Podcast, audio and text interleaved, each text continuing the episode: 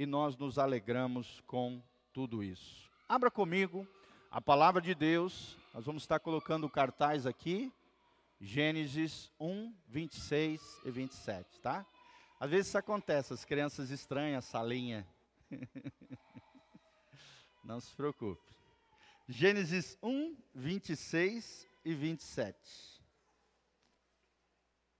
Gênesis, lá no início da Bíblia, 1, 26 e 27. Amém. Irmãos, nós vamos começar hoje uma jornada, uma jornada do discipulado, da escola bíblica dominical. Nós vamos voltar aonde? Lá no início de todas as coisas. Nós vamos falar hoje sobre a nossa condição original. Qual era o projeto original de Deus quando Deus criou Adão e Eva? Será que esse projeto foi perdido? Será que em Cristo Jesus nós não podemos restaurar o projeto original do coração de Deus, a nossa condição original? Esse é o tema da nossa ministração. Como é que Deus nos criou lá no início de tudo, lá no Gênesis? O que, que Deus tinha no coração dele quando fez o homem? Que virtudes, que qualidades Deus tinha no seu coração para que eu e você tivéssemos na relação com Ele e na relação com as outras pessoas. Então, esse é o nosso tema hoje, a nossa condição original. E nós estamos baseados em Gênesis, capítulo 1, 26 e 27. O texto sagrado diz: E disse Deus, quando Deus estava criando o homem, façamos o homem a nossa imagem, conforme a nossa semelhança, e domine sobre os peixes do mar, e sobre as aves do céu, sobre o gado, sobre a terra, sobre todo o réptil que se move sobre a terra. E criou Deus o homem à sua imagem, a imagem de Deus o criou, homem e mulher os criou. Vamos falar junto? Homem e mulher, Deus os criou. Então não existe aqui intermediário, tá, irmãos? Genérico. Você vê na Bíblia que Deus criou homem e mulher, varão e varoa, marido e esposa. É o casal original, a primeira família que Deus criou. E no 28, e Deus os abençoou. E Deus lhes disse: frutificai, multiplicai, enchei a terra sujeitai-a, dominai sobre os peixes do mar, sobre as aves dos céus e sobre todo animal que se move sobre a terra. Amém? Então Deus os abençoou. Além de criá-los, a imagem e semelhança, Deus também deu capacidade de dominar, de se multiplicar e frutificar sobre a terra. Então nós vamos aprender isso. Deus colocou o homem numa condição sublime. A Bíblia diz que o homem é a sua obra-prima. Por isso, toda vez que o diabo tentar lançar uma semente no seu coração, de que você é feio, de que ninguém te ama, de que ninguém te quer, de que você não tem valor, irmãos, isso é uma grande mentira de Satanás. Quando Deus te criou, Ele te fez para ser a obra-prima de toda a criação. Amém? Você pode falar comigo? Eu sou a obra-prima de Deus.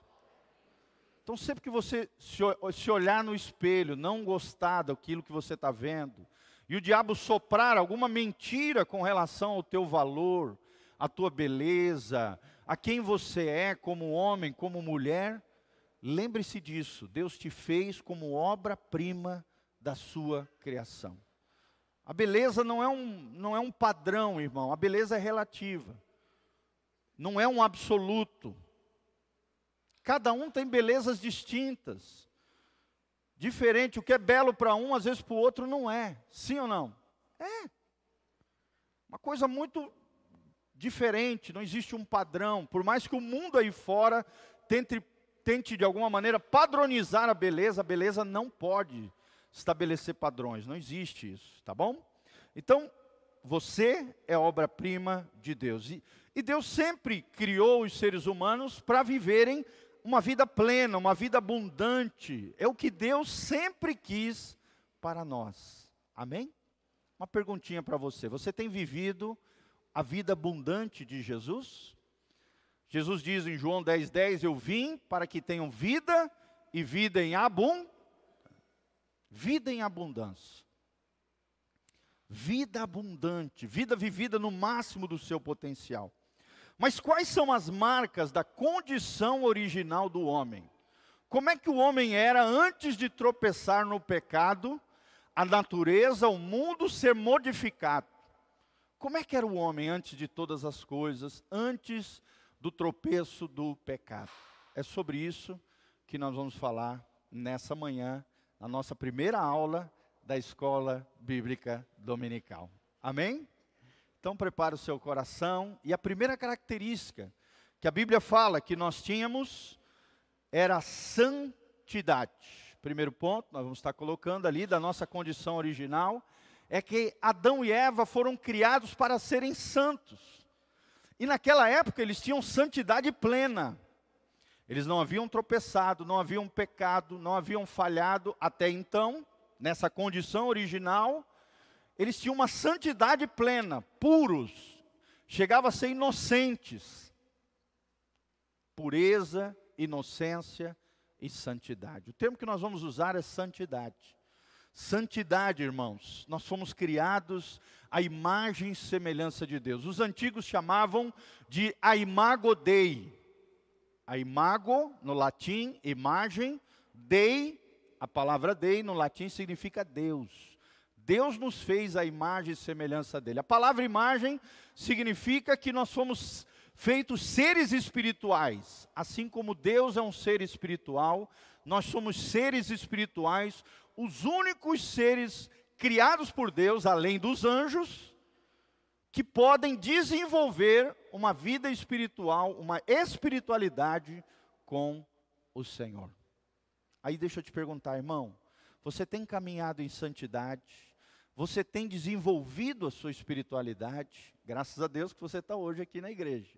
Isso é um sinal de desenvolvimento de espiritualidade. Mas mais que isso, irmão, não basta vir à igreja, temos que praticar as seis disciplinas espirituais: oração, leitura da palavra, jejum, que mais? Adoração, nós temos aprendido, a comunhão com os irmãos, estamos juntos como igreja, como comunidade, e por último, servir as pessoas, principalmente os da sua casa, depois os da família da fé, mas também todas as pessoas.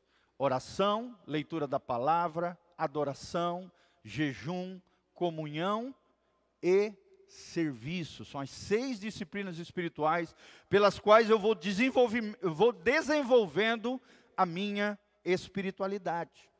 E a palavra semelhança, o que, que significa, irmãos? Significa que Deus deu várias características dele a nós. Amém? Por exemplo, todo ser humano tem um nível de bondade, sim ou não? Por mais até que não ande com Deus muitas vezes, e aí às vezes a maldade aparece mais do que a bondade, mas todo ser humano, por mais bandido que seja, criminoso, no fundo, no fundo do coração, tem pelo menos um conhecimento, talvez até não desenvolva, mas tem um conhecimento de bondade. Todo ser humano tem um pouco de justiça, senso de justiça. Entre o certo, o errado, o que é ético, o que é moral, o que é correto, o que não é correto são atributos de Deus. A teologia chama isso de atributos comunicáveis de Deus, semelhança de Deus aos seres humanos. Amém?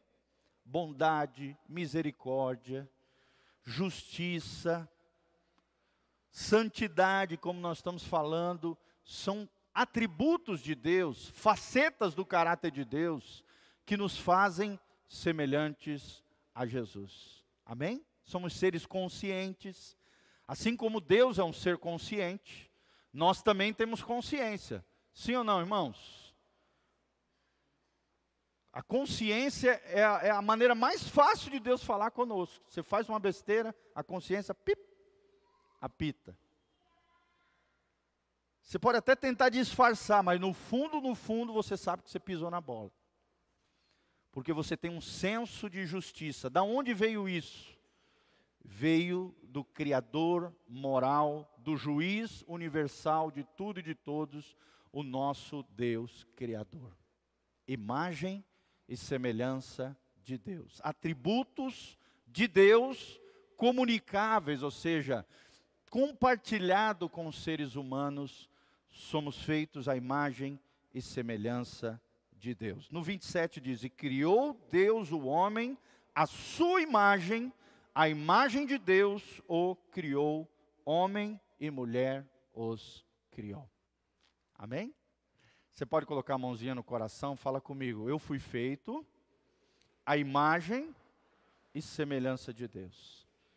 E aí tem o desafio, queridos. Será que nós temos refletido a natureza de Deus, os atributos de Deus, a bondade de Deus, a justiça de Deus, o amor de Deus, a misericórdia de Deus para as pessoas?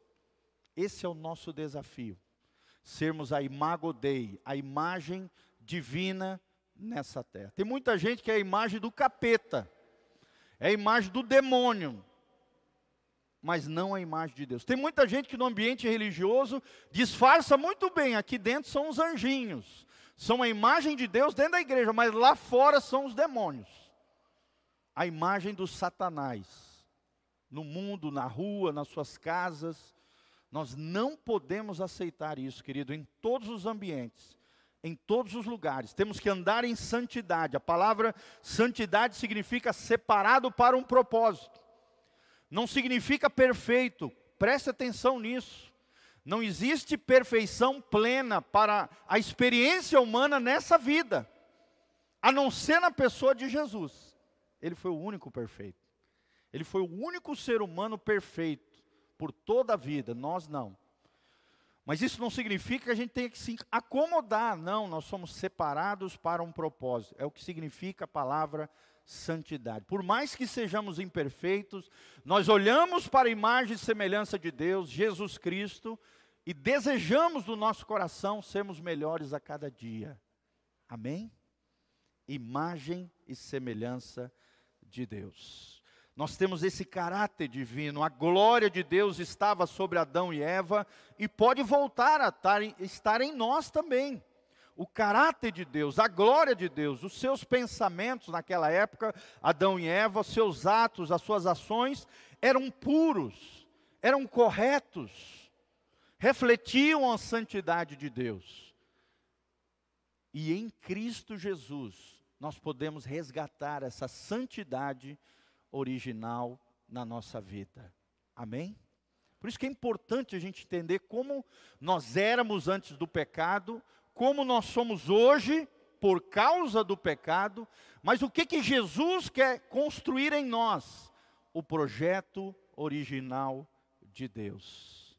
A pureza, a santidade, a consagração, a imagem e semelhança de Deus a santidade inicial que Adão e Eva perderam por causa do pecado. Amém? Santidade e perfeição, somente Deus. Mas nós, seres humanos, podemos experimentar a santidade de Deus em nós, na medida em que nós nos consagramos e nos dedicamos de coração diante do Senhor. Segunda característica da nossa condição original, irmãos, é a autoridade. Fala comigo, autoridade.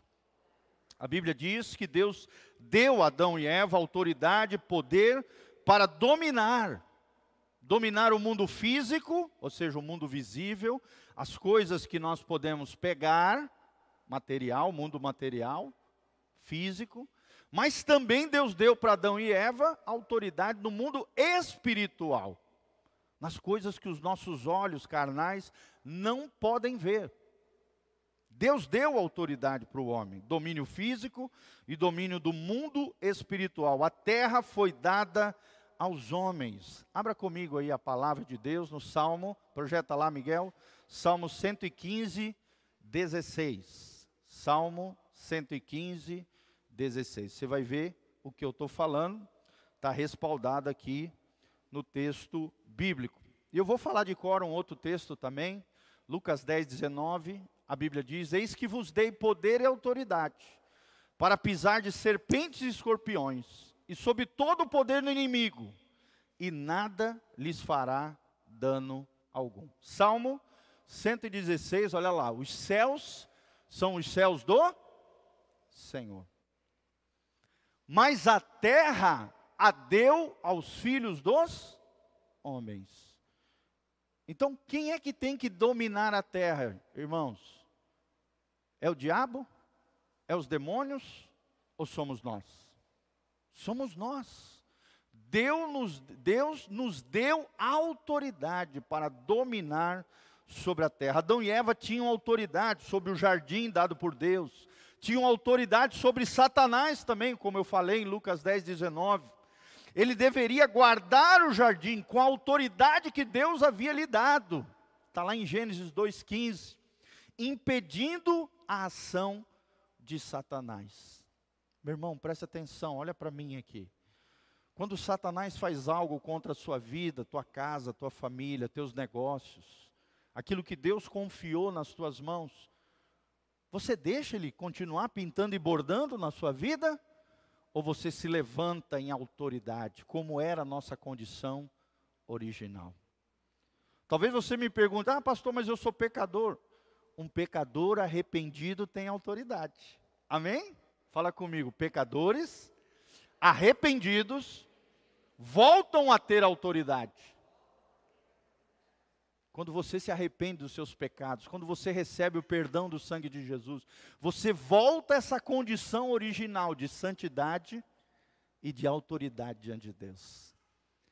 Você pode expulsar demônios, expulsar enfermidades, todo mal que assola a sua vida pode ser destruído pelo poder de Deus. Era assim que Adão e Eva viviam antes de tropeçar no pecado. E é essa condição original que Deus quer restaurar na nossa vida em Cristo Jesus. Vocês se lembram daqueles episódios onde Jesus, por exemplo, falou com a tempestade, a tempestade acalmou? Sim ou não? Sim, acontece isso. Deus pode fazer isso. Assista um filme chamado Fazendeiro de Deus. Procura na internet, é lindo esse filme onde o irmão está passando por uma seca terrível na sua fazenda. Isso é real, uma história real. Uma, ele plantava batatas na sua fazenda lá na África do Sul. Ele se colocou de joelho no chão, começou a orar, a clamar ao Senhor, e a chuva veio sobre a sua terra. Amém? Isso é o resgate na santidade da autoridade espiritual que Adão e Eva tinham antes do pecado e que em Cristo Jesus, através da fé, nós também podemos experimentar. Amém? Fala comigo, eu tenho autoridade através da minha fé. Glória a Deus. Terceira característica, irmãos, comunhão. Eles tinham comunhão plena com o Senhor. Eles tinham pleno acesso à presença de Deus. Abra comigo Gênesis 3, 8. Projeta lá, Miguelzinho. Gênesis 3:8, nós vamos ver que Adão e Eva eram amigos de Deus. Eles se encontravam diariamente com o Senhor. Tenta imaginar uma coisa dessa, né, Edivar? Chegar no final do dia, ter um bate-papo com o Senhor. Olha que coisa linda. Esse é o projeto original de Deus que eu e você, todas as manhãs, toda final de noite, toda viração do dia, que é aproximadamente seis, seis e meia da tarde, tenhamos um bate-papo com o Senhor, assim como Adão e Eva tinham, nós podemos resgatar essa condição original, de comunhão com o nosso Deus. Esse é o propósito do Senhor, encher a terra de homens e mulheres que tenham comunhão, que tenham intimidade com Ele. Sempre quando me pergunto o que é o cristianismo, irmãos, nós não podemos afirmar apenas que cristianismo é, um, é uma religião. Isso é muito pequeno. Dizer que cristianismo é uma religião, você está colocando o cristianismo no pé de igualdade com as demais religiões da terra. Você está diminuindo o cristianismo. O cristianismo, sempre que me perguntam o que é o cristianismo, eu sempre respondo: o cristianismo é o estilo de vida de Jesus. Outra resposta possível é que o cristianismo é um relacionamento íntimo e pessoal com Jesus de Nazaré. Olha o que diz João 17,3, antes de nós lermos aqui em Gênesis, já está projetado. João 17,3, eu sempre falo aqui, é um versículo que eu memorizei. A Bíblia diz: E a vida eterna é esta, dois pontos. Que conheçam a Ti, o único Deus verdadeiro, e a Teu Filho Jesus, a quem Tu enviastes. Amém? Relacionamento íntimo, comunhão com o Senhor, bate-papo com o nosso Deus, oração, clamor, dobrar o joelho em pé, deitado na sua cama, dirigindo o seu carro, falando, dialogando com o Senhor. Lembre-se que não é um monólogo, só um fala, é um diálogo. Você pode falar, abrir o teu coração com Deus, mas pare também para ouvir a voz do Senhor. Comunhão é dois falando, não é só um. Você já teve com alguém que aquela pessoa o tempo todo fala e não te deixa falar nada? A pessoa se torna um chato, sim ou não? Desrespeitoso, muitas vezes orgulhoso, né? Quer se sobrepor sobre o outro, não. Um relacionamento saudável tem um diálogo. Assim Adão e Eva tinham comunhão com o Senhor. Gênesis 3, olha lá. E ouviram a voz do Senhor Deus que passeava no jardim pela viração do dia, aproximadamente seis, seis e meia da tarde, e esconderam-se Adão e a sua mulher da presença do Senhor Deus entre as árvores do jardim. Ou seja, depois do pecado, vocês veem que está em Gênesis 3, Gênesis 3:1 relata em diante a queda do homem. Deus fez como ele sempre fazia, com Adão e Eva, na viração do dia, vinha falar com seus parceiros ali, seus amigos, os amigos dele, Adão e Eva. Só que Adão e Eva tinham pecado. Por isso se envergonharam, se esconderam. O pecado ele gera isso em nós: culpa, sentimento de vergonha, vontade de fugir, se esconder. Por isso que é importante nós nos arrependermos, confessarmos os nossos pecados, andarmos na luz como Ele, Jesus, na luz está, para que tenhamos comunhão uns com os outros e o sangue de Jesus, seu Filho, nos purifique de todo o pecado. Amém? Quem quer andar na luz aí? Dá um glória a Deus. Comunhão é o que Deus quer restaurar na nossa vida e em Jesus nós somos reconciliados com Deus. Nós deixamos de ser inimigos de Deus, filhos da desobediência, filhos da ira, Efésios 2, e passamos a ser amigos de Deus, servos do Deus Altíssimo, filhos de Deus. É o título mais importante que eu e você temos diante do Senhor. Amém? O que, que me torna uma pessoa especial, irmão? Não é ser um pastor. O que me torna uma pessoa especial não é o quanto eu tenho na minha conta bancária, ou você tem, o seu patrimônio, o seu currículo vitae, né, a sua formação acadêmica. O que te torna especial no mundo espiritual é você ser filho de Deus. Amém? João capítulo 1, versículo 12. Mas a todos quanto o receberam, Jesus, a estes Deus lhe deu o direito, o poder de se tornarem filhos de Deus, a saber, aqueles que creem no seu nome. Você crê no nome de Jesus? Você tem buscado essa comunhão com Jesus através das disciplinas espirituais? Quarto princípio que nós vamos aprender é a prosperidade. Fala comigo, prosperidade. Irmão, Deus não é um Deus de miséria. Deus não é um Deus de nada disso, pobreza, desgraça, não. Deus é um Deus de prosperidade. Deus colocou eles num jardim, na condição original, num jardim perfeito, com frutos, frutas, é, cereais, tudo o que eles precisavam estava ali. Na condição original. Deus colocou eles em plena abundância. Abundância física, não havia enfermidades, doenças, mazelas na alma, nada. Havia plena paz na alma, no coração, nos sentimentos, nas emoções deles. E havia também espiritualidade, relacionamento com Deus, comunhão. Deus colocou o homem num jardim chamado Jardim do Éden, com plena abundância. Amém? Tudo que havia sido criado por Deus foi em função do homem, para servir o homem, para o bem-estar do ser humano.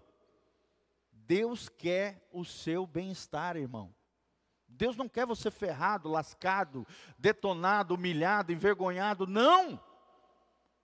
Deus quer que você seja próspero, abençoado, tenha plena paz, restaurado em todas as áreas da sua vida. Deus quer que você tenha bem-estar. Gênesis 1, 29 a 30.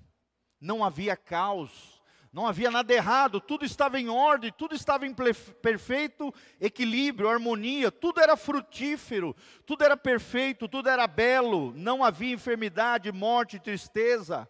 O corpo do ser humano era perfeito, a sua alma tinha plena paz, o seu espírito era um com o Senhor. Presta atenção no que eu vou te falar, irmão. A felicidade não era buscada naquela época era uma realidade disponível para os homens. Amém? Em Cristo nós também podemos viver dessa maneira.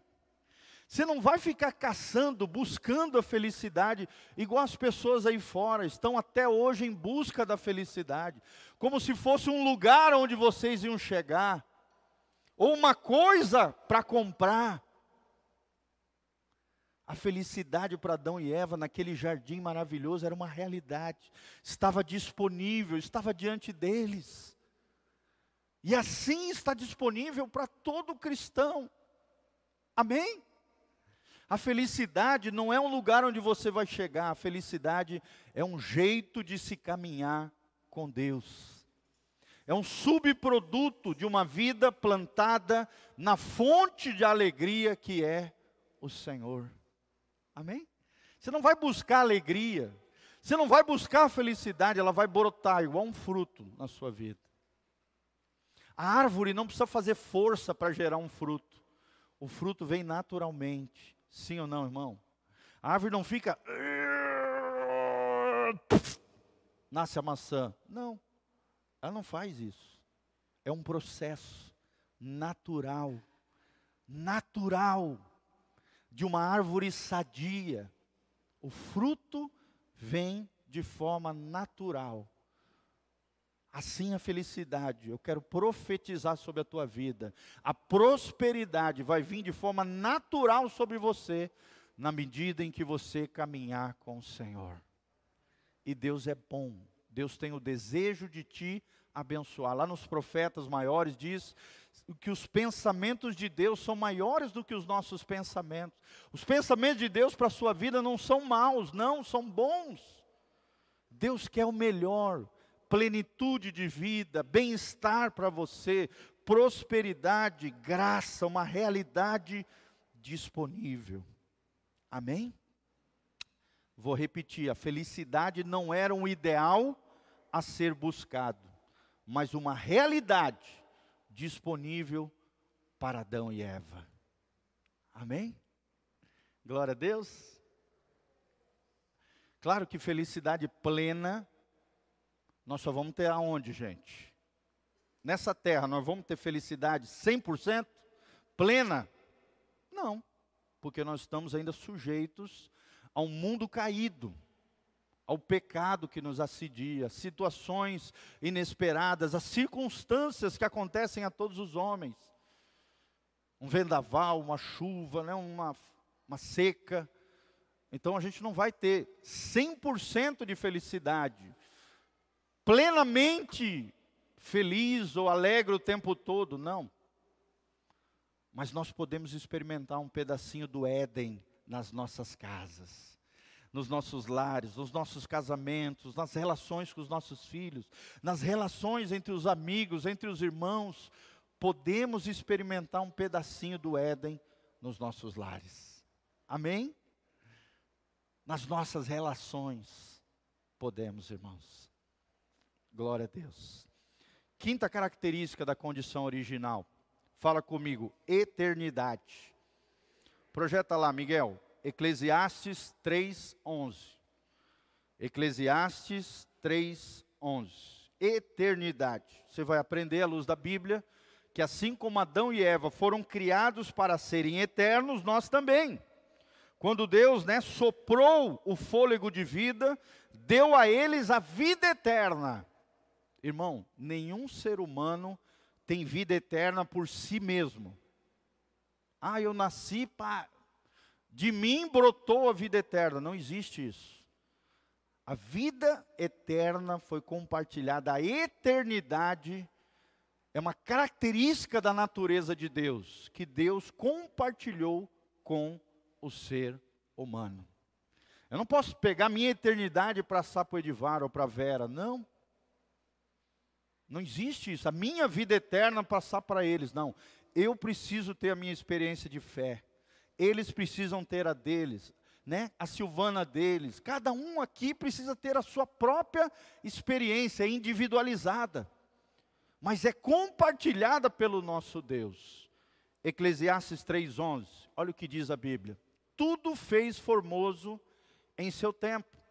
Também pôs o mundo, em outras versões diz a eternidade, no coração do homem, sem que este o possa descobrir a obra que Deus fez desde o princípio até o fim.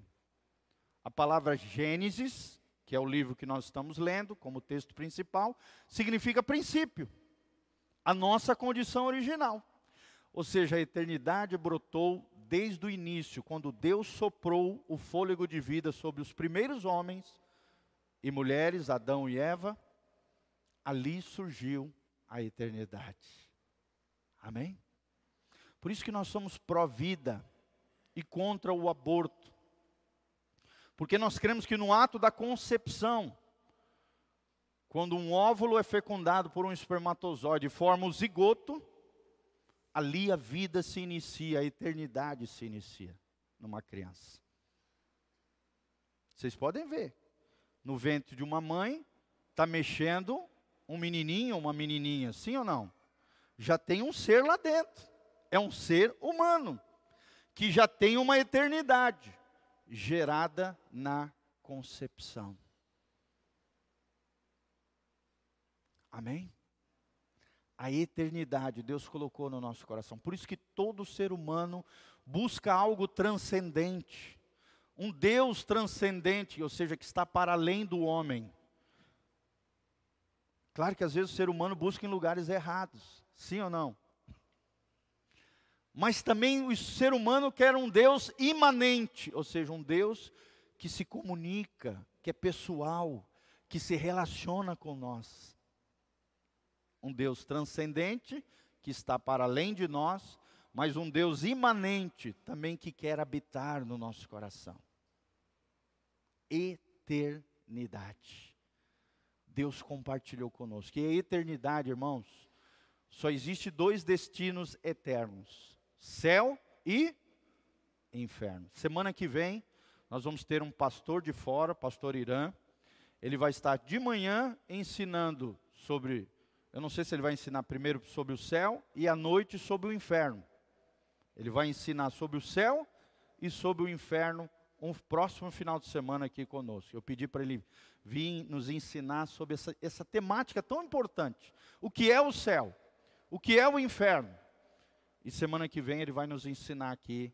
Um pastor tremendo, sabe muito da Bíblia, é meu professor, é um cara extraordinário. Estará semana que vem aqui conosco, em nome de Jesus. Amém? Então a eternidade só tem dois destinos: céu e inferno. Mas Deus colocou a eternidade nos nossos corações. Amém? Para onde você quer ir? Para o céu ou para o inferno. Tudo aquilo que você faz nessa vida vai ecoar na eternidade, no céu ou no inferno. Com Deus ou longe, alienado de Deus. Sexta característica da nossa condição original: responsabilidade. Fala comigo, responsabilidade. Adão e Eva eram seres responsáveis. A Bíblia diz que eles deveriam dominar, governar sobre toda a criação divina. Eles deveriam exercer autoridade, multiplicar-se sobre a terra, defender a criação e também guardar o jardim do Éden. Está lá no Gênesis 2, 15. Gênesis 2, 15. Guardar o jardim do Éden. Irmãos, o que, que é o jardim do Éden hoje para nós? Hein? Nossa casa, nossa família, aquilo que Deus entregou na nossa mão. Nós temos que ser responsáveis. Olha quantos e quantos homens irresponsáveis hoje não guardam o seu jardim do Éden. Quantas e quantas mulheres destrambelhadas hoje fazem tudo menos cuidar do seu jardim. Se importam com tantas futilidades, coisas banais, homens e mulheres, em vícios, compulsões, né, irresponsáveis. Hoje o que a gente mais vê são seres humanos irresponsáveis, gente. Sim ou não? Isso tudo por causa do pecado. O pecado ele gera imaturidade, irresponsabilidade, vida desgovernada. Mas nós cristãos temos que ser como a nossa condição original: governar, dominar, se multiplicar, frutificar cuidar do jardim do Éden, a nossa casa, o nosso lar, o nosso casamento, os nossos filhos, as nossas amizades, a igreja do Senhor. Precisa ser cuidada, guardada, com toda a nossa força, com todo o nosso empenho. Que as nossas casas, meus irmãos, se tornem um pedacinho do céu e não do inferno. A escolha é sua. Eu me lembro que logo que eu casei com a Sofia, nós viemos de contextos culturais totalmente diferentes. Eu vim do sul, ela era do norte. Eu vim de uma família toda estruturadinha, pastoral e tal. Ela veio de uma família toda destrambelhada, disfuncional, toda arrebentada. E eu também, arrebentado em alguns aspectos também, pelo mundo lá fora. E sabe, irmãos, nós fomos para debaixo do mesmo teto. Dois pecadores debaixo do mesmo teto. Saiu faísca. Várias vezes entramos em conflitos terríveis. E eu me lembro que uma vez eu falei para ela, Sofia, eu não quero que a nossa casa seja um pedacinho do inferno eu quero, junto com você, com a ajuda de Deus, criar o nosso lar como um pedacinho do céu. Que eu tenha prazer de chegar em casa, que eu tenha prazer de estar com você, que eu tenha prazer e você tenha prazer de estar comigo, que os meus filhos tenham desejo de voltar para casa, o nosso jardim do Éden. Vamos parar com picuinha, com coisa, sabe, às vezes uma coisa tão pequena que poderia flexibilizar, deixar quieto, deixar para lá. A gente cria caso com coisas tão pequenas, irmãos. Sim ou não? Geralmente as coisas pequeninas se transformam em grandes furacões. A Bíblia diz em Romanos capítulo 12: No que depender de vós, tende paz com todos os homens. Em outras palavras, Paulo está dizendo: faça todo o possível para não brigar para não agir com violência jamais, em nome de Jesus, para não ofender, para gerar paz no lar e na família. Para quem Deus entregou o jardim do Éden? Para Adão e Eva. Você é responsável de cuidar do seu jardim do Éden. Você pode transformar o teu lar no inferno ou no céu. Cabe a você decidir eu e Sofia decidimos criar um jardim do Éden, um pedacinho do céu. Amém? Não é, não é perfeito, somos dois pecadores ainda, lutamos contra a nossa inclinação do mal, a nossa natureza pecaminosa, mas com a graça de Deus, Irmãos, às vezes eu fico, vim, eu fico um, dois dias longe da minha casa morrendo de saudade, desejo de voltar para casa, mandando recadinho para a dona Sofia. Quinta-feira eu fiz 24 horas de jejum. Lá no meio do jejum, já saudade, já mandei recadinho para ela, estou com saudade. Pá. Criar um pedacinho do céu na sua casa. Amém? Um ambiente saudável. Nós temos aprendido isso aqui, que os nossos lares sejam um útero espiritual de filhos saudáveis, para a glória de Deus. Quanto mais instável um lar, mais tóxico vai ser a criança. Nós não podemos permitir isso. Quanto mais estável for marido e mulher, o casamento, mais saudável vai ser os filhos, no ventre chamado lar. O pedacinho do céu. Amém? Cuide do seu jardim do Éden. Seja responsável. Quanto mais responsável você for, mais maduro você será em Deus. Maturidade igual responsabilidade. Fala comigo, maturidade igual a responsabilidade. Quanto mais responsável, mais maduro você será. Nós aprendemos né, com o pastor Cote, num curso que a gente fez lá em Curitiba, ele trouxe uma definição extraordinária do que é discipular. Ele diz: discipular é responsabilizar pessoas é chamar as pessoas à responsabilidade com Deus e com os outros. Amém? E por último, irmãos, para terminar, a sétima característica da nossa condição original é o livre arbítrio. Fala comigo, livre arbítrio. A liberdade, irmãos, nós somos criados por Deus de forma inteligente, racionais livres. Deus te fez livre. Deus te deu liberdade. O que, que aconteceu no 7 de setembro? O povo né, lutando pela liberdade.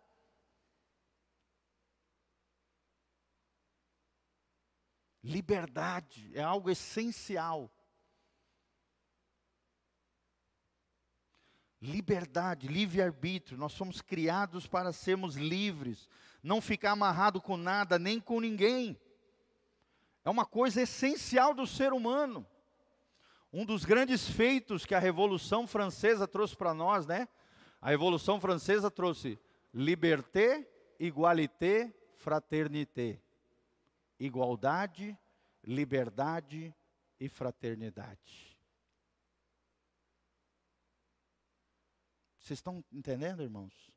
Deus te deu o livre-arbítrio para você ser livre, para você fazer escolhas. Assim Adão e Eva tinham também liberdade. Adão podia fazer escolhas conscientes.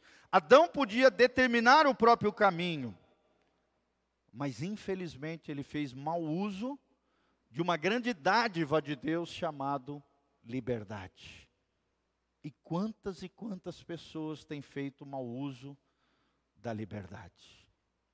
usado da liberdade para libertinagem, usado da liberdade para manipular os outros, usado da liberdade para tiranizar os outros, oprimir as pessoas, cortar liberdades, desrespeitar o outro, desonrar o outro. Você não pode usar a tua liberdade para arrebentar os outros, para ferir os outros, para machucar os outros, para desonrar os outros, para desrespeitar os outros. A tua liberdade vai até onde fere a liberdade do outro. A liberdade é para todos. Amém? Livres escolhas. O que, que você tem feito com o seu livre arbítrio? Com as suas escolhas?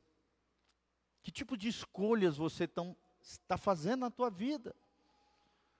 As nossas escolhas, irmãos, preste atenção, são sementes para o nosso futuro. O nosso futuro é determinado pelas escolhas que nós fazemos hoje. Sim ou não? Uma escolha errada pode destruir o seu futuro. E existem escolhas, amados irmãos, que são irreparáveis. Irreparáveis. Não tem como voltar atrás. Sim ou não? Sim. Tem escolhas que a gente consegue ainda modificar, né? Situações e tal. Mas tem escolhas, irmãos, que são irreparáveis.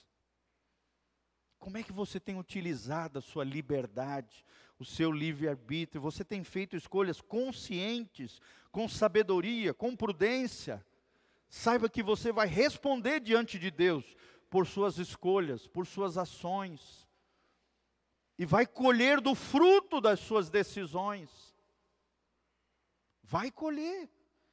A Bíblia diz em Gálatas: tudo aquilo que o homem semear, isso também ceifará. Você vai colher das tuas escolhas. A Bíblia diz: se você semeia na carne, ou seja, no pecado, colherá corrupção, e no final disso o inferno. Mas se você semear no espírito, diz o texto sagrado, você colherá vida abundante, vida eterna. Amém? Adão e Eva não souberam usar a dádiva, o presente de Deus, chamado liberdade. Vocês sabem por que, que Deus nos deu a liberdade? Sim ou não? Porque se Deus nos fizesse apenas robozinhos automatizados, nós poderíamos amá-lo? Sim ou não, irmãos? Um amor obrigado é amor? Um amor coagido, forçado, é amor? Se Deus é amor, nós só poderíamos amá-los com liberdade. O amor é uma escolha livre, é uma decisão voluntária, consciente, que envolve o nosso caráter. Amém? Eu decidi amar a Sofia. Há 20 anos, vou completar 20 anos agora, dia 15 de novembro. Decidi no meu coração amar essa mulher, apesar das dificuldades dela, minha, nós decidimos juntos caminhar em amor. O amor envolve decisão, o amor envolve compromisso, o amor é voluntário, o amor é livre.